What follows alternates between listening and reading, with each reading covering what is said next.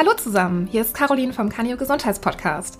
Ihr kennt uns, wir von Canio beschäftigen uns sehr intensiv mit den Themen Gesundheit und Medizin und bereiten diese für euch wissenschaftlich fundiert, aber möglichst verständlich vor. Also übersetzen quasi diese häufig so komplizierte Medizinersprache. Auf unseren verschiedensten Ratgebern könnt ihr euch da ja ganz einfach über Gesundheitsthemen informieren. Welche wir alle so anbieten, das könnt ihr auf canio.de nachsehen. Wir laden auch regelmäßig Gäste, Experten wie auch Betroffene dazu ein, mit uns gemeinsam über medizinische Themen zu sprechen. In unserem Canio Gesundheitspodcast versuchen wir das breite Spektrum eurer Interessen und Fragestellungen abzudecken. Sei es durch eine aktuelle Folge zum Infektionsschutz in Zeiten von Corona und Grippe, zur zunehmenden Volkskrankheit Depression oder eine Episode über Schlaganfall mit lebensrettenden Tipps. Und manchmal, da sind auch Themen mit dabei, bei welchen sich einige denken werden, das betrifft mich nicht. Das wird auch sicher bei unserem heutigen Thema zutreffen. Wir finden es jedoch sehr wichtig, darüber zu sprechen, damit es eben weiterhin heißt, das betrifft mich nicht, denn ich weiß Bescheid. Wir möchten aufklären, weil leider noch viel zu viele Vorurteile, gefährliche Unwissenheit und Tabuisierung bestehen. Worum es genau geht, fragt ihr euch? Um das Leben mit HIV. Und das mache ich heute natürlich nicht alleine. Mir gegenüber sitzt Sebastian. Hallo erstmal, es ist sehr schön, dass du hier bist. Hallo liebe Caroline, vielen Dank für die Einladung. Ich freue mich sehr, da zu sein. Ja, gerne. Wir finden es toll, dass du mit uns zusammen diese Podcast-Episode gestaltest und um deine ja, persönlichen Erfahrungen bereicherst. Schon einmal ein Danke an dich, dass du den Mut hast, so offen über deine Diagnose zu sprechen, über HIV, deine Geschichte, Sorgen, Nöte und Hoffnungen. Nicht nur hier, sondern auch in deiner ehrenamtlichen Tätigkeit in einem Buddy-Projekt der AIDS-Hilfe. Dankeschön, Caroline. Ja, ich freue mich sehr, mit dir und mit deinen Zuhörern vor allem oder mit euren Zuhörern ja, über dieses Thema sprechen zu dürfen. Wollen wir dann einfach direkt ins Thema einsteigen und mal die Basics abklären? Ja, sehr gern. Könntest du unseren Zuhörern zunächst einmal erklären, was ist nun eigentlich HIV und was ist AIDS? Ja. Ja, da fängst du schon mal mit dem richtig wichtigen Thema an. Es ist ganz, ganz wichtig, hier einfach einen Unterschied zu treffen. Ähm, HIV ist der Virus, der Human Immunodeficiency Virus. Ähm, das ist der Virus, an dem man erkranken kann. AIDS ist dagegen das, was später folgen kann, wenn man nicht behandelt wird. Sprich, ähm, wenn sich opportunistische Infektionen ausbreiten können im Körper, weil das Immunsystem geschwächt ist. Also HIV-positive Menschen können in weiterer Folge, wenn sie nicht behandelt werden, an AIDS erkranken. Aber wenn man Medikamente nimmt, dann kommt das gar nicht so weit. Ja, sehr schön. Über Medikamente, da werden wir auch nochmal mhm. zu sprechen kommen. Wie kann man sich denn mit HIV überhaupt anstecken? Welche Risikosituationen gibt es da überhaupt? Also gerade zu dem Thema Ansteckung kursieren ja im Alltag noch sehr, sehr viele Mythen. Also viele Leute denken, man könnte sich ja, ja über, über Speichel und über Alltagssituationen anstecken. Und ähm, da ist es mir ganz wichtig aufzuklären, dass das wirklich totaler Blödsinn ist, wenn ich das so sagen darf. Ähm, für eine Ansteckung mit HIV bedarf es eigentlich zweier Dinge.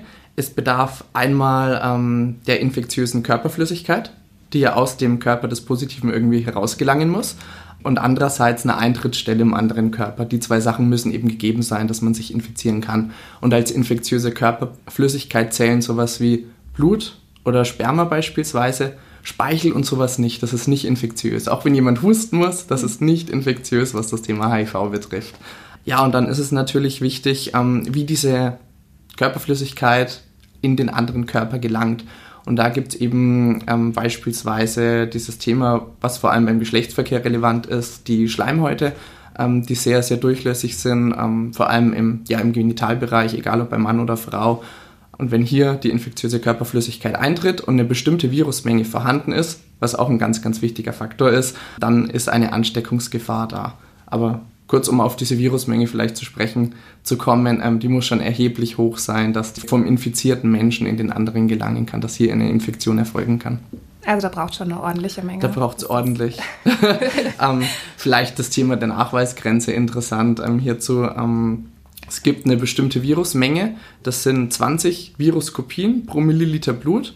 Wenn man da drunter liegt, dann ist dieser Virus im Blut nicht mehr nachweisbar. Und dann ist man auch nicht mehr ansteckend im Vergleich mhm. dazu, wenn wir jetzt mal uns anschauen, was braucht es eigentlich, um ansteckend zu sein, das müssen hunderttausende Kopien pro Milliliter Blut sein. Vielleicht ganz spannend, diese ja, Relation. Ja. Cool, da wäre ich jetzt eigentlich später drauf gekommen, aber ich finde es schön, dass du schon mal vorweggenommen hast, so ein bisschen, weil es auch gerade passte. Also, wenn wir ja. da auch schon drüber sprechen, wie es überhaupt äh, zustande kommen kann, da kann man das auch gerne nochmal in dem Zusammenhang nennen.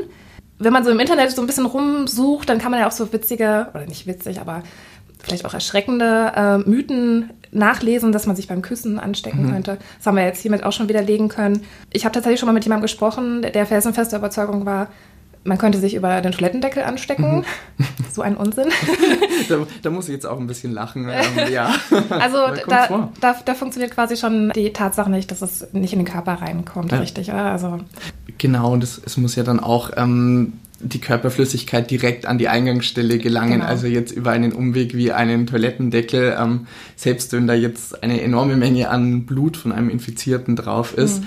wenn dieses Blut eine Zeit lang, eine relativ kurze Zeit lang an der frischen Luft ist, dann sterben diese Viren auch ab. Also das. Okay, die halten ja, also gar nicht so lange. Nee, auch an der frischen mhm. Luft ähm, überleben die Viren, wenn man das so sagen kann, mhm. tatsächlich nicht wirklich lange. Und von daher ist auch hier eine Ansteckung ist unmöglich tatsächlich, man kann so sagen. Also und gibt es nicht viele Risikosituationen, ähm, aber dann muss auch nochmal eine eine bestimmte Menge vorgegeben sein. Ja.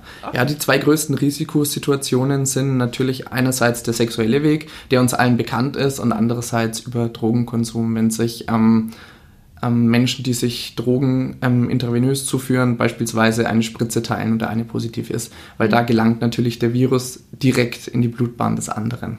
Das wäre eine Möglichkeit. Aber so in Alltagssituationen ist nochmal ganz wichtig zu sagen, da kann nichts passieren, weder beim Küssen noch durchs Anhusten noch durch einen Klodeckel. Ja. Ja, sehr schön, dass wir das mal so zusammengefasst haben. Ich glaube, das ist im Umgang schon auch wichtig. Also, dass man da keine Berührungsängste haben muss oder sich solche Gedanken machen muss. Ja, absolut. Seit wann warst du von deiner Infektion? Von meiner Infektion weiß ich seit November 2013.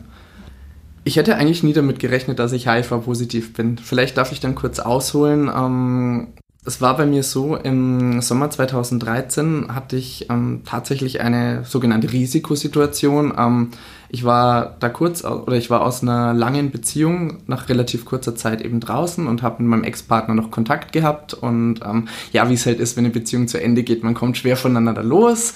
Und natürlich kommt man sich ab und an noch näher. Ja, ich hätte aber nie damit gerechnet, dass da irgendwas passieren kann. Und dann habe ich einige Zeit später gemerkt, dass ich irgendwie ja, gesundheitlich nicht so ganz fit bin, so ja, eine Art grippalen Infekt irgendwie ausbrüte. Das war dann im, im Frühsommer 2013 und ja. Also mit diesen klassischen Symptomen, die man halt kennt? Also genau, das waren so die ganz klassischen Symptome, Fieber, Abgeschlagenheit, mhm. müde und ja, da denkst du, denkst du nichts Großes, denkst du hast eine Sommergrippe. HIV war für mich damals gar kein Thema, ich hatte mich bis dahin überhaupt nicht damit auseinandergesetzt, hatte im Alltag auch keinen Berührungspunkt damit und mhm. ja, so geht es wahrscheinlich vielen Menschen, wusste einfach nicht viel darüber und wusste auch nicht, wie diese, ja, wie die Ansteckung funktioniert und auch wie die Zeit nach der Ansteckung aus, ähm, aussieht. Ja, und dann ähm, wurde es wieder besser. Dann ist dieser ähm, in Anführungsstrichen grippale Infekt, was ich damals vermutet habe, wieder abgeklungen nach ein, zwei Wochen. Und dann war eigentlich alles wieder okay. Und ich habe dann aber gespürt, dass ich mich körperlich irgendwie nicht mehr so ganz fit fühle. Also recht schwach, energielos, antriebslos. Und das ist irgendwie nicht besser geworden. Im Gegenteil, das ist dann im Laufe des Herbsts 2013 immer schlimmer geworden. Und ja, um es kurz zu fassen, ich habe dann diverse Arzttermine hinter mir gehabt, gedacht, was könnte das sein? Ähm, gedacht, vielleicht ist es die Schilddrüse, vielleicht. Also ist auch gar nicht darauf gekommen, dass es. Ähm, Nein, ja. da rechnet man ja auch überhaupt nicht ja. damit. Also das ist so. Es ist ja in unserer heutigen Gesellschaft, auch wenn auch in Deutschland ähm, doch einige Menschen, mittlerweile ja um die knapp 90.000 Menschen HIV-positiv sind, trotzdem in unserer Gesellschaft eigentlich ein Thema, das sehr auf die Seite geschoben wird. Und man kommt nicht im Traum darauf, dass man sich selber infizieren könnte. Vor allem, wenn, wenn man sich mit dem Thema noch nicht auseinandergesetzt hatte. Mhm. Und ja, das war dann für mich echt so die letzte, ja, der letzte Schritt, dass ich dachte, okay, ich war jetzt bei diversen Ärzten, jetzt mache ich halt einen HIV-Test bei der AIDS-Hilfe. Guck halt mal, aber es wird eh nichts sein. Warst du dann hier in Nürnberg bei der AIDS-Hilfe oder wo warst du? Da war ich damals in Wien bei der AIDS-Hilfe. Ich mhm. habe während der Zeit in Wien gelebt und studiert und ja, warst du in der Mitte von meinem Studium. Genau, bin ich in Wien dann zur AIDS-Hilfe gegangen. Die okay. haben kostenlose Tests angeboten, aber da kommen wir sicher auch später nochmal ja, drauf zu sprechen. Ein bisschen ausführlicher dann noch. Okay. Und dann bist du da hingegangen und äh, wie lief das dann da ab? Ja, das war eine ganz spezielle Situation. Ähm, mir war vorher schon bekannt, dass diese HIV-Tests bei den AIDS-Hilfen anonym sind. Aber da kann man sich auch nicht viel drunter vorstellen, wenn man da persönlich reinmarschiert, wie das anonym sein soll. Ja, aber es war dann so, ich bin dann da reingekommen, ähm, wurde im Eingangsbereich sehr nett empfangen, ähm, wurde gefragt, um was es denn ginge. Und als ich dann gesagt habe, ich möchte halt gerne einen HIV-Test machen, ähm, wurde ich in einen Raum gebracht. Mich, ich wurde nicht nach dem Namen gefragt, sondern nach meiner ähm, Lieblingszahl und einer Blume. Das war ganz interessant. Daraus wurde so ein Code, Codename generiert. Mhm. Ähm, also so viel zur Anonymität. Dann wurde ich aufgerufen mit diesem Namen, also mit diesem Codenamen und in einen kleineren Raum gebracht, wo mir dann Blut abgenommen wurde mit der Fingerspitze ähm, von einer Arzthelferin. Es war ein sogenannter HIV-Schnelltest. Ähm, die hat mir einfach nur den Finger gepiekst, das Blut abgenommen und anhand diesen Schnelltests ähm, hat sie dann gesagt, kann man innerhalb von ja so 20 bis 30 Minuten sehen, ob da eine Infektion vorhanden sein kann oder nicht. Ganz wichtig zu sagen, auch ein Schnelltest ist jetzt nichts, was dann irgendwie 100% sicher ist, sondern es muss das danach noch bestätigt werden durch eine Laboruntersuchung. Aber es gibt halt schon mal einen großen Anhaltspunkt. Und dann hat sie mir dieses Blut abgenommen, ähm, mich wieder raus in den Warteraum geschickt und dann begann irgend oder hat bei mir irgendwie dieses Zittern begonnen, dieses Warten. Dann saß ich da. Da können 20 so, Minuten lang werden, oder? Genau, da können 20 Minuten sehr lang werden. Das kann man sich so gar nicht vorstellen, aber es war eine lange Zeit. Ähm, ja, und nach knapp 20 Minuten waren es dann tatsächlich, ging dann die Tür auf und dann stand da eben die Dame schon mit einem sehr, ja, ich sage mal wenig fröhlichen Gesichtsausdruck und dann war mir eigentlich in dem Moment schon alles klar. Also dann wusste ich tatsächlich schon in dem Moment, gerade auch wo ich mich in diese Situation wieder so ein bisschen reinversetze, das werden keine guten Neuigkeiten werden. Ja. Oh Mann. da kann man sich eigentlich nicht vorstellen, wenn man nicht in der Situation war. Also du hast es sehr eindringlich beschrieben muss man schon ein bisschen schlucken so. Ja, es ist natürlich jetzt auch, wenn ich das so im Nachhinein erzähle, ähm, ist auch eine spezielle Situation. Ich glaube auch, wenn man das hört, aber ich glaube auch gerade deswegen ist die Aufklärung so wichtig, dass es einfach nicht mehr so weit kommt und dass möglichst viele Menschen diese Situation eben vermeiden, dass sie ähm, ja eine Benachrichtigung bekommen, dass sie positiv sind. Also verstehe mich nicht falsch, ich finde es unglaublich wichtig, dass man einen Test macht und dass mhm. am besten jeder sich wirklich mehr oder weniger regelmäßig auch testen lässt, weil nur so kann man dieses ganze Thema HIV und auch AIDS in den Griff bekommen. Nur dass die Leute einfach Bescheid wissen, wenn sie positiv sind. Schön, dass ja. du das jetzt auch aufgegriffen hast mit dem Bescheidwissen und ich das ja eingangs gesagt mhm. habe. Wurdest du denn dann weiter aufgeklärt, nachdem du die Diagnose bekommen hast? Ähm, gab es da Gespräche, an welche Anlaufstellen du dich jetzt wenden kannst oder wie, wie es jetzt weitergeht? Ja, tatsächlich ähm, wurde mir dann eine psychologische Beratung angeboten. Also ich wurde dann erst, nachdem mir ähm, die Arzthelferin dann auch kurz mein Testergebnis erklärt hat, erklärt, dass ähm, das eben bedeutet, dass die Wahrscheinlichkeit sehr hoch ist, dass ich positiv bin, zumal der Test sehr schnell ausgeschlagen hat, ähm, aber dass es halt noch abgeklärt werden muss. Hat mich aber dann zu einer Kollegin gebracht, ähm, die als psychologische Beraterin dort gearbeitet hat und die natürlich versucht hat, mich in dieser Situation aufzufangen. Mhm ich muss dazu sagen, auch wenn das jetzt vielleicht schwer vorzustellen ist, ich war tatsächlich recht gefasst.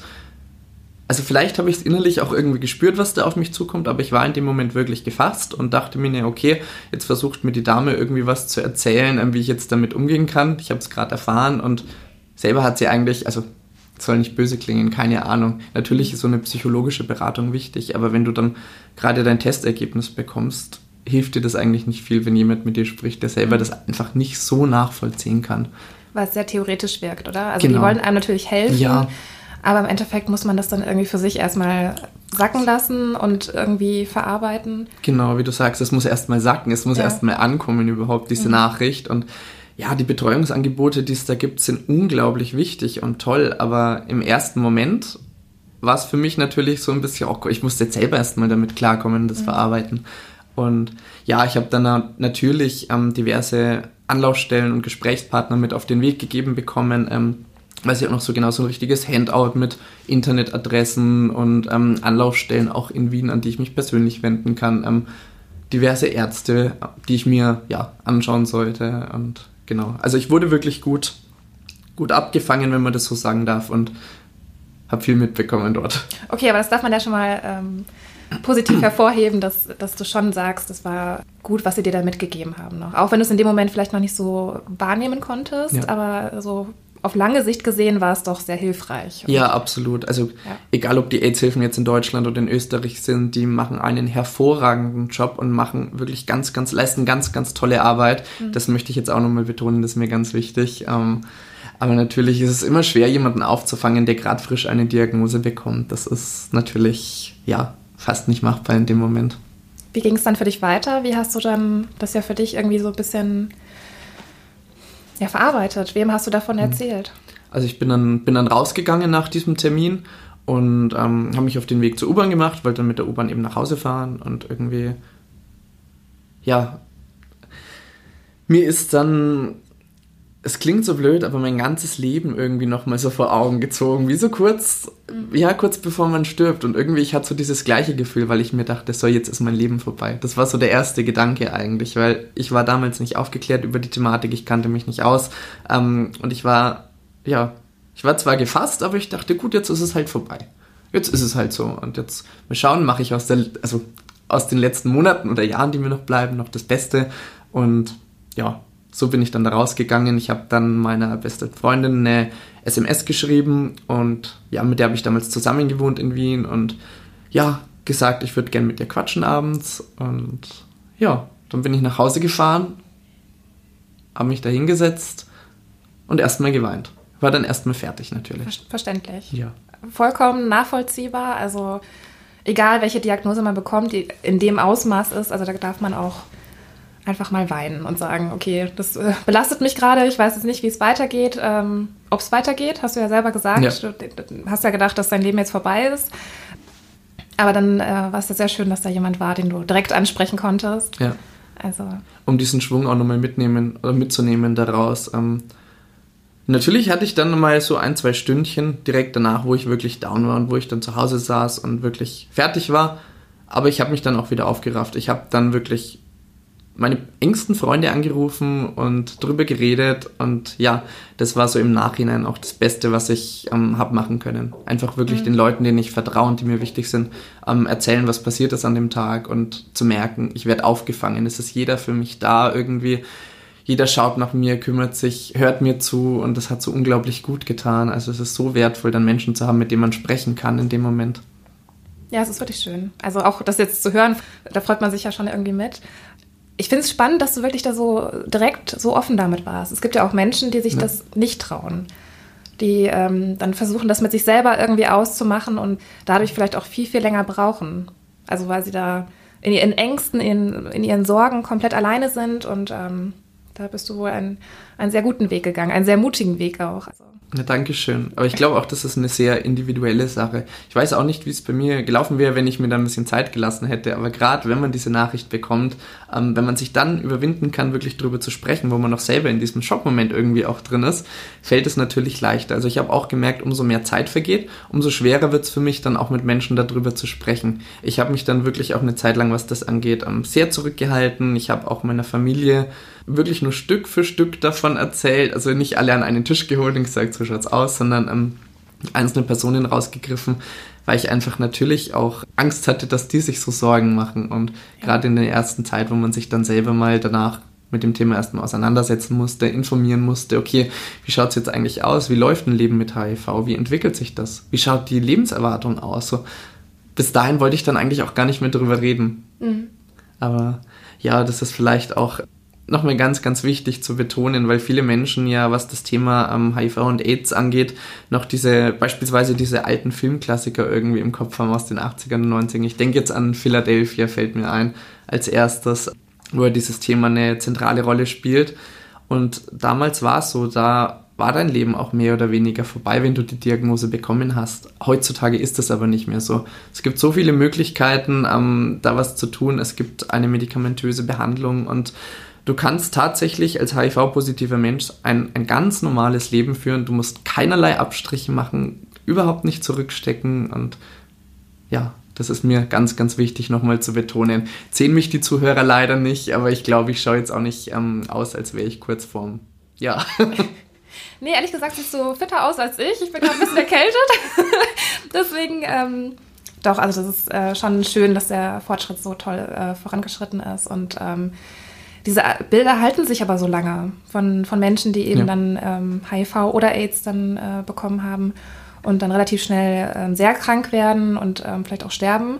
Solche Bilder halten sich in der Gesellschaft sehr, sehr lange und ja, führt auch mitunter dazu, dass sich die Menschen eben nicht trauen, davon zu erzählen. Auch weil sie Angst haben vor Diskriminierung oder mhm. irgendwie Zurückweisung. Hast du da in der Hinsicht irgendwie auch Erfahrungen machen müssen? Also ich selbst habe wirklich das Glück gehabt, dass mir da sehr viel erspart geblieben ist. Schon allein, wenn ich an mein Umfeld denke, ähm, die Reaktionen waren durchweg ähm, unterstützend und positiv und ja, ich habe da wirklich bisher Glück gehabt. Ähm, kann eine kleine Situation vielleicht mal rausgreifen, die so auch das beschreibt, was eigentlich auch so dieses große Problem in unserer Gesellschaft ist. Ähm, das war ähm, mit meiner besten Freundin damals. Ich hatte dir das erzählt und alles wunderbar. Es war alles so wie immer. Ähm, und dann war ich bei ihr beispielsweise zum Abendessen und sie hat halt was gekocht und hat das halt dann serviert und ich wollte halt bei ihr mal probieren und dann war sie halt sehr skeptisch, so ob man von einem Löffel essen kann, ob das mhm. denn geht und also sie hat das halt auch direkt so gesagt und für mich war das natürlich im ersten Moment so ein richtiger Stich ins Herz weil es natürlich Blödsinn ist. Da kann man sich natürlich, wie vorhin gesagt, nicht mit, ähm, mit infizieren.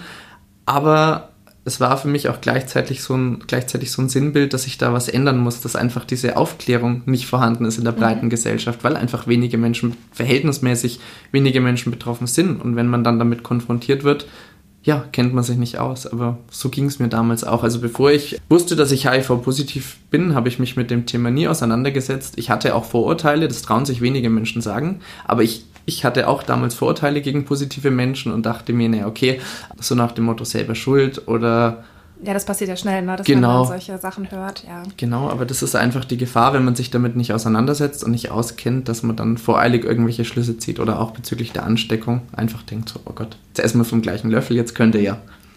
ja. Aber ich fand es schön, dass sie zumindest äh, ihre Gedanken dann auch geäußert hat in dem Moment. Also sie hätte jetzt sagen können, mm, nee, ich gebe dir einen anderen Löffel oder so. Aber in dem Moment, wo sie dir das kommuniziert, ja. das ist ja schon auch irgendwo der erste Schritt, zu, okay, ich zeige deine Unsicherheit, lass uns da irgendwie drüber sprechen und ähm, nur so funktioniert das ja auch mit der Aufklärung, oder? Ja, also, absolut, absolut. Das genau ist ein ganz kleines Beispiel, aber ich glaube, dass es da auch im, im Großen übertragbar wäre. Ja, ja, wir haben danach, wir haben uns dann hingesetzt und darüber gesprochen und dann war auch alles okay und dann wusste sie Bescheid und hat auch gemerkt, dass ähm, selber Bedarf da ist, sich über das Thema zu informieren. Und bei mir war diese Situation so ein Mitauslöser, dass ich gedacht habe, okay, da muss ich was ändern. Ähm, das muss irgendwie in die Mitte der Gesellschaft gelangen, dass man darüber spricht und dass sich die Menschen ähm, in gewissem Maße auch damit auseinandersetzen, dass einfach diese Vorurteile aufhören, dass diese Angst aufhört, weil man, man muss keine Angst vor HIV-positiven Menschen haben. Sind, ich bin ein ganz normaler Mensch, sofern man das sagen darf, ähm, wie jeder andere. Ein sehr sympathischer und, Mensch. Dankeschön. Und äh, dafür sind wir hier, dass wir das so ein bisschen, ja. ähm, dass wir da aufräumen können mit Vorurteilen und Diskriminierung. und genau. Ja, vielleicht dann zum Thema Diskriminierung, wenn ich noch eine andere Situation kurz hervorheben darf. Es ist zwar nicht mir persönlich passiert, aber nachdem ich da bisher einfach echt gute Erfahrungen gemacht habe, ähm, möchte ich das trotzdem aufgreifen, weil ich habe ähm, gerade letztes Jahr ähm, wirklich sehr, sehr viele auch HIV-positive Menschen kennengelernt auf diversen Fortbildungen. Und natürlich hört man da Geschichten, die einem die Gänsehaut irgendwie, ja, ausspringen lassen. Ähm, beispielsweise von, von einer Freundin, die hat erzählt, sie ist, ähm, sie ist auch HIV-positiv unter Behandlung und ist also nicht ansteckend, kommen wir wahrscheinlich gleich nochmal zu sprechen, aber ist nicht ansteckend und ähm, ist zur Physiotherapie gegangen und hat eine Massage eben bekommen. Und in ihrer Krankenakte stand, dass sie HIV-positiv ist und die ähm, ja, Physiotherapeutin hat sich vier Paar Plastikhandschuhe drüber gezogen vor der Massage. Unglaublich. Und ja. ja, das sind solche Kleinigkeiten in Anführungsstrichen im Alltag, die bei den Menschen aber hängen bleiben. Es fühlt sich ganz, ganz schrecklich an. Und eine andere Freundin von mir ähm, bekommt beim Zahnarzt immer nur den letzten Termin. Das damit danach so richtig sauber ja. gemacht werden kann, was ja auch ja. totaler Blödsinn ist.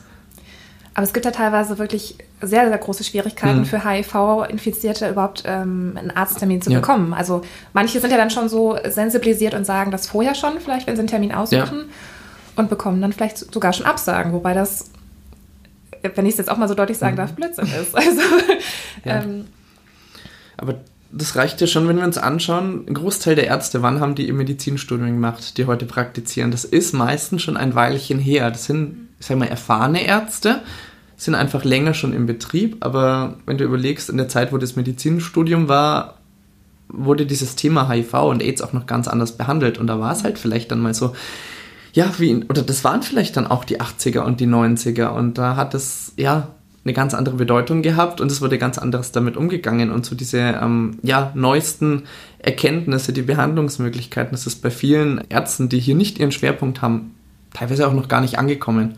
Dann hoffen wir mal, dass sich das ein bisschen ändert. Wann bist du als HIV-Infizierter in Anführungszeichen verpflichtet, überhaupt sagen zu müssen, dass du HIV hast? Wenn du zum Arzt gehst, wie ist das, wenn du, musst du deinen Arbeitgeber informieren? Sowas. also. ähm, ja, das ist auch ein ganz wichtiges Thema, das du ansprichst, bin ich sehr dankbar dafür. Als HIV-positiver Mensch ist man generell gar nicht verpflichtet, darüber zu mhm. sprechen. Um jetzt da nochmal kurz auszuholen, ist es natürlich wichtig, dass man, wenn man die Diagnose bekommen hat, sich auch in Behandlung begibt und ähm, ja in medikamentöse Therapie geht. Weil nur so kann man das Virus eben so weit zurückbringen, dass man unter die Nachweisgrenze kommt und dass man eben auch nicht mehr ansteckend ist für andere Personen, egal auf welchem Wege. Also ich könnte jetzt, ich bin unter Therapie, meine Viruslast ist unter der Nachweisgrenze von diesen vorhin schon angesprochenen 20 ähm, Viruskopien pro Milliliter Blut. Mhm. Und ich könnte dir jetzt zum Beispiel 5, 6, 7 Liter Blut mhm. von Arterie zu Arterie übertragen und du würdest nicht infiziert werden. Gut, wenn ich dir das Blut geben würde, wäre ich wahrscheinlich tot, aber. Das ist ein bisschen viel, ja. aber nur um das mal so hervorzuheben, ja, wie es eigentlich ausschaut. Und fast jeder, der positiv ist, ist auch unter dieser Therapie und unter der Nachweisgrenze. Also es besteht keine Möglichkeit der Ansteckung. Also sagen wir es jetzt einfach schon mal an der Stelle. Ich habe mal diese Formel gelesen, n gleich n. Genau. Das, was heißt das genau? Also ich glaube sowas in der Richtung wie. Ähm nicht nachweisbar, also nicht ansteck, äh, ansteckbar, oder? Genau, N ist gleich M bedeutet, nicht nachweisbar ist nicht ansteckbar. Das hast du sehr schön auf den Punkt gebracht eigentlich damit.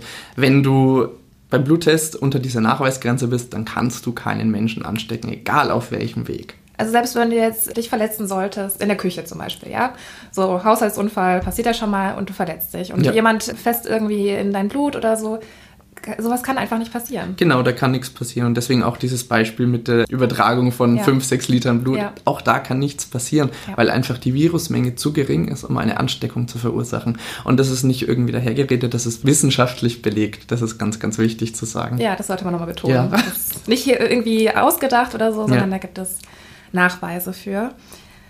Sind wir ein bisschen abgeschweift, ne? Ja, ich denke auch, wir, wir, waren gerade woanders, genau, was? beim Arbeitgeber. Aber diese Vorgeschichte war jetzt, oder dieses Thema war jetzt ganz wichtig mhm. nochmal zu betonen, einfach um, um klar herauszustellen, dass weder für Arbeitgeber noch für einen Arzt noch für andere ähm, Patienten des Arztes in irgendeiner Weise eine Gefahr besteht, wenn ich als HIV-Positiver dorthin gehe. Und ich bin nicht verpflichtet, das irgendjemandem zu sagen, eben weil keine Gefahren dadurch entstehen für andere Menschen. Gerade beim Arbeitgeber, das ist natürlich ein spezielles Thema, gibt es auch Experten dazu, ähm, die sich mit einem da, ja, die einen da beraten oder beraten zur Seite stehen können. Aber ich würde nicht raten, es dem Arbeitgeber zu erzählen, einfach weil viele Vorurteile vorhanden sind. Und beim Arzt ist es auch so, es ist nicht relevant. Es ist tatsächlich im Normalfall, beispielsweise schauen wir jetzt an, wir gehen zum Zahnarzt. Es ist nicht relevant, ob du HIV-positiv bist oder nicht. Klar, dem Arzt deines Vertrauens, deinem Hausarzt beispielsweise, würde ich das erzählen, weil natürlich, du nimmst Medikamente und diese Medikamente können gegebenenfalls mit anderen Medikamenten irgendwelche Wechselwirkungen verursachen. Das ist schon wichtig, finde ich, dass der ähm, beispielsweise der Hausarzt einfach darüber Bescheid weiß. Aber verpflichtet bist du als Positiver natürlich nicht dazu. Okay, das ist doch mal spannend zu hören, dass man da keinem Zwang unterliegt oder so und das vielleicht auch Stress rausnimmt aus ja. dem Ganzen. Also auch die Frage, ob man das seinem Arbeitgeber eben sagen ja. muss oder nicht. Es ist jedem selbst überlassen, wie er mhm. damit umgeht, wem er es erzählt. Es gibt Menschen, die gehen ganz offen damit um, wie ich mittlerweile auch. Es gibt Menschen, die erzählen keinen davon und beides ist okay. Ja, das muss jeder für sich irgendwie, ja. jeder seinen eigenen Weg finden. Wo wir gerade bei Weg sind, was würdest du unseren Hörern denn raten, wenn sie den Verdacht entwickeln, mhm. sich irgendwie infiziert zu haben? Es gab eine Risikosituation und ja. jetzt sind sie unsicher. Wie sollten sie am besten vorgehen? An wen sollten sie sich wenden? Also mittlerweile gibt es ja da wirklich ganz, ganz viele Möglichkeiten. Das Wichtigste ist einfach einen HIV-Test zu machen. Wo man den macht, ist natürlich dann auch wieder so eine Sache der persönlichen Vorliebe. Ich habe beispielsweise den Test damals bei der AIDS-Hilfe gemacht. Die bieten kostenlose und anonyme HIV-Tests an. Gibt es AIDS-Hilfen eigentlich in jeder größeren Stadt, wo man hingehen kann, wo man sich hinwenden kann. Dann gibt es auch in Großstädten diverse Checkpoints, wo du auch kostenlos Tests absolvieren kannst, Tests machen kannst. Und mittlerweile gibt es ja sogar die Selbsttests in den Apotheken oder auch online, die man sich bestellen kann.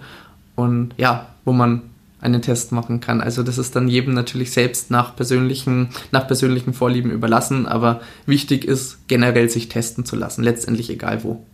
Also auch bei den Gesundheitsämtern geht das ja. Genau, bei den Gesundheitsämtern genau. geht es auch. Kurz nochmal zu diesen Selbsttests. Sind die denn wirklich sehr aussagekräftig oder muss man da vielleicht, wenn jetzt das Ergebnis positiv ausfällt, vielleicht doch nochmal irgendwie einen Arzt aufsuchen oder ähm, eben die AIDS-Hilfe eher, um anonym zu bleiben, um das Ergebnis zu bestätigen? Oder sind die heutzutage schon so aussagekräftig? Weißt ähm, du da ähm, was? Ja, also Selbsttests sind sehr, sehr empfindlich und schlagen sehr schnell aus. Mhm. Wenn sie jetzt ein positives Ergebnis anzeigen, dann ist es wichtig, dass dieses Ergebnis nochmal durch ein Labor abgeklärt wird. Und da kann man sich dann natürlich an eine AIDS-Hilfe wenden oder an einen Arzt wenden oder an zweiter Stelle. Der Selbsttest ist erstmal so ein, ja, wenn man zu so unsicher ist, vielleicht noch. Genau, wie ein ja. Schwangerschaftstest beispielsweise. Da solltest du ja danach dann auch noch mal mit einem Arzt sprechen und ja, das nicht sicher. auf sich beruhen lassen. Das ist jetzt vielleicht ein komischer Vergleich, aber trifft es im Prinzip ganz gut. Und ja, dieser Schnelltest oder dieser Selbsttest schlägt sehr schnell aus mhm. auf HIV-Antikörper im Blut. Da ist es wichtig zu betonen, dass diese HIV-Antikörper, die der ähm, Körper eben gegen den Virus bildet, erst nach zwölf Wochen wirklich nachweisbar sind. Also nach einer Risikosituation muss man zwölf Wochen warten, damit dieser Test wirklich aussagekräftig ist. Okay, das ist eine wichtige Info. Ja. Also nicht, dass man denkt, oh je, gestern Abend gab es eine Risikosituation, ich gehe jetzt morgen einfach mal zur AIDS-Hilfe. Ja. Das wird leider nicht funktionieren. Aber wahrscheinlich wird man da auch gefragt, wann diese Risikosituation war, oder? Das genau, also im Normalfall sind die Apotheker und die PTAs so weit ausgebildet, dass sie einen eben natürlich dann auch fragen und einem das mhm. erklären. Aber nachdem man diesen Test ja mittlerweile auch online bestellen kann, was ich als sehr gut empfinde, weil die Hemmung mhm. dadurch einfach steigt, ja, ist es natürlich auch wieder in der Eigenverantwortung, diese Informationen überhaupt zu lesen und mhm. sich darüber Gedanken zu machen, weil es gibt bestimmt auch Leute, die nehmen das dann nicht ganz so ernst und sagen, ach, das ist jetzt erst sieben, sechs Wochen her, wird schon passen, das ist ja auch schon eine Zeit lang. Aber genau da ist der Selbsttest dann eben noch nicht aussagekräftig. Okay, also zwölf Wochen. Genau, zwölf Wochen warten nach Muss man dann leider erstmal durchhalten und dann kann man ein aussagekräftiges Ergebnis erwarten. Genau. Bei dir wurde jetzt HIV diagnostiziert. Wie ging es dann weiter? Also wir wissen ja mittlerweile, dass HIV zwar nicht heilbar ist, mhm. aber sehr gut behandelbar. Wie sah dann bei dir die Therapie aus? Ich habe, wie gesagt, von der AIDS-Hilfe damals dann eine Liste von Ärzten bekommen in Wien, an die ich mich wenden kann. Das sind sogenannte Schwerpunktärzte, die auf das Thema HIV spezialisiert sind und an die man sich dann ähm, wenden darf. Und ja, dann habe ich dort einen Termin vereinbart. Das war damals in einer Ambulanz, in einem Krankenhaus mit dem Schwerpunkt HIV und bin dorthin gegangen und ja, dort wurde ich dann sehr gut aufgeklärt, wie weiter vorgegangen wird. Also, dass es eine Therapie gibt, dass man mit dieser medikamentösen Therapie ähm, ein ganz normales Leben führen kann, aber dass das halt überwacht werden muss, gerade am Anfang, ähm, weil die Medikamente natürlich sehr stark sind. Und ja, mir wurde dann einfach erläutert, wie das läuft. Also, dass man mittlerweile so weit ist, dass man einmal am Tag einfach seine Medikamente nehmen muss, und ja, Ziel der Behandlung ist, den Virus eben unter diese Nachweisgrenze zu bringen, dauerhaft, damit man nicht ansteckend ist und außerdem kein AIDS ausbrechen kann.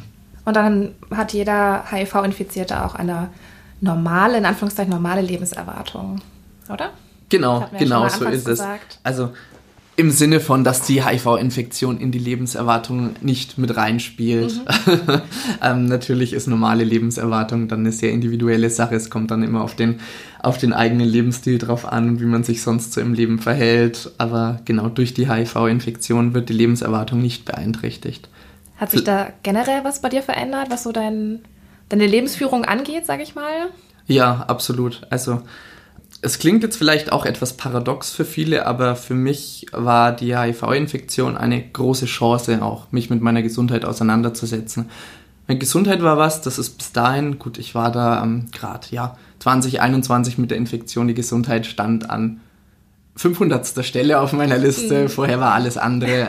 Ja, und die Gesundheit einfach nebensächlich. Und dadurch habe ich gemerkt, wie wichtig es einfach ist, gesund zu sein und was das für ein großes Geschenk ist und dass man da wirklich viel dafür tun kann. Und ich habe durch meine Infektion wirklich gelernt, auf meinen Körper zu hören, mir anzuschauen, was braucht mein Körper. Ich habe danach wirklich begonnen, ähm, auch Sport zu machen, mich regelmäßig zu bewegen. Ich habe mich dann auch zwangsläufig irgendwann, was ganz wichtig ist, mit meiner Ernährung aus, auseinandergesetzt und ja, bin jetzt so weit, dass ich sagen kann, einfach diese HIV-Infektion hat mich tatsächlich gesünder gemacht als vorher. So komisch das jetzt auch klingt, weil im schulmedizinischen Sinne bin ich nicht gesund, weil ich infiziert bin. Aber ich fühle mich deutlich besser, fitter, gesünder als vor der Infektion. Und ja, ich versuche das auch mittlerweile ähm, anderen Menschen weiterzugeben. Ich bin jetzt tatsächlich, hätte ich auch nie gedacht, als Ernährungsberater selbstständig, ernähre mich selber vegan, halt zu dem Thema Vorträge, versuche auch anderen HIV-Betroffenen irgendwie Wissen mit an die Hand zu geben, wie sie ihr Leben gesünder gestalten können, damit einfach dieser Virus nicht dominiert und damit sie auch merken, sie können ein gesundes, gutes Leben führen und das wird sie auch auf lange Frist nicht beeinträchtigen. Das finde ich total spannend, gerade zu hören, dass anscheinend diese, diese Diagnose bei dir wie so ein Warnschuss war wohl auch ja. und du jetzt äh, deinen eigenen Weg gefunden hast, auch deine Lebensqualität so zu verbessern. Das ist schon sehr schön zu hören. Dankeschön. Ja, ich, ich denke mir immer, es geschieht im Leben nichts ohne Grund und es geschieht im Leben auch nichts, was man nicht irgendwie bewältigen kann. Und ja, für mich war die Infektion tatsächlich so ein bisschen dieses ähm, Rütteln, was man manchmal braucht im Leben, so nach dem Motto, wach auf, setz dich mit deiner Gesundheit auseinander, versteh, was das für ein Geschenk ist und ja, versuche ich. Dass du diese Erkenntnis nicht nur für dich behältst, mhm. sondern eben auch mit anderen teilst, oder? Ja, absolut. Also es ist mir ganz, ganz wichtig. Vor allem nachdem ich dann selber gemerkt habe, was das für ein Gamechanger ist, gerade was gesunde Ernährung irgendwie angeht. Das kann man dann nicht für sich behalten. Das mhm. ist dann ein Wissen, das, das muss man einfach mit anderen Menschen teilen und anderen Menschen einfach helfen dabei, für sich selber die Gesundheit wieder in die eigene Hand zu nehmen. Weil wir verlassen uns immer drauf, dass wir ähm, bei allem irgendwie ein Mittelchen in die Hand gedrückt bekommen und verstehe mich nicht falsch, das ist sehr, sehr wichtig, dass es sowas gibt. Und es gibt Situationen, da ist das unglaublich bedeutend, jetzt auch wie die Medikamente gegen HIV. Aber es gibt so viele Dinge, wo wir im Alltag einfach wirklich für unsere Gesundheit tun könnten. Und ja, das tun leider noch nicht so viele Menschen. Ja, aber du trägst ja dazu bei, dass ein paar Leute mehr Aufmerksamkeit im eigenen Leben schenken, ihrer Lebensqualität, ihrer Ernährung und bist auch tatsächlich für andere HIV-Infizierte da. Genau, ich gebe mein Bestes einfach, ja, anderen Menschen, die sich mit HIV infizieren, als Ansprechpartner auch zur Verfügung zu stehen, als Gesprächspartner, weil ich hatte das damals nicht. Ich konnte zwar mit meinen Freunden sprechen und es tat wirklich gut, wie ich schon erzählt habe, aber ich habe lange gebraucht, bis ich wirklich den ersten anderen HIV-positiven Menschen bewusst kennengelernt habe und begegnet bin und das war tatsächlich erst im letzten Jahr der Fall durch die ehrenamtliche Tätigkeit bei der Deutschen AIDS-Hilfe, dass ich wirklich mit vielen anderen HIV-positiven Menschen in Kontakt war und ich gemerkt habe, was das auch nochmal bewegt und was das auch meine eigenen Geschichte nochmal irgendwie bewegt, einfach mit anderen Menschen mich, mich auszutauschen können diesbezüglich. Das ist wichtig. Also man kann eben mit Freunden, mit der Familie drüber sprechen, aber die haben vielleicht nicht diese Gedanken, die einem durch den ja. Kopf gehen. Diese Todesangst am Anfang vielleicht auch einfach. Und du hast jetzt deine Erfahrung sammeln können und äh, gibst dies jetzt an jungen Infizierte, sag ich mal, weiter und ja. ähm, versuchst ihnen da so ein bisschen die Angst zu nehmen, ähm, sie auf ihren Weg zu begleiten. Und das ist sehr schön, dass du das machst. Ja, es war auch eine große Überwindung. Also es klingt vielleicht recht einfach, aber ich meine, jetzt ist bei mir die Infektion doch auch schon knapp sieben Jahre her. Und ich habe einfach lange Jahre auch gebraucht, um selber das für mich erstmal zu verarbeiten. Aber mittlerweile bin ich eben an dem Punkt angelangt und es war dann letztes Jahr, dass ich sagen kann, ich möchte einfach damit nach außen gehen. Ich möchte was verändern für Menschen, die sich vor allem frisch mit HIV infiziert haben und wo ich genau weiß, wie die sich in dieser Situation fühlen und dass das kein schönes Gefühl ist, für die irgendwie da zu sein. Und da gibt es von der Deutschen AIDS-Hilfe ein ganz, ganz tolles Projekt. Das ist das sogenannte Buddy-Projekt, ähm, das die Deutsche AIDS-Hilfe ins Leben gerufen hat. Da geht es darum, da können sich frisch mit HIV infizierte Menschen melden und können sich online über ganz anonym über die Internetseite des Buddy-Projekts der Deutschen AIDS-Hilfe einen Buddy aussuchen. Und ja, ich bin einer dieser Buddies und als ja, Buddy ist es meine Aufgabe, diesen Menschen eben als Gesprächspartner zur Seite zu stehen und ihnen zuzuhören, so kurz nach der Infektion. Ich weiß, was vielen Menschen da durch den Kopf geht, aber ja, sie suchen einfach jemanden, wo sie drüber sprechen können, wo sie sich austauschen können und da ist eben wichtig, dass man selber weiß, um was es geht. Ich hatte damals eine psychologische Beraterin an der Seite, kurz nach meiner Diagnose und das war zwar gut und wichtig, dass jemand da war, aber wie, wie ich auch gesagt habe, die konnte ja nicht so ganz verstehen, was in mir vorgeht.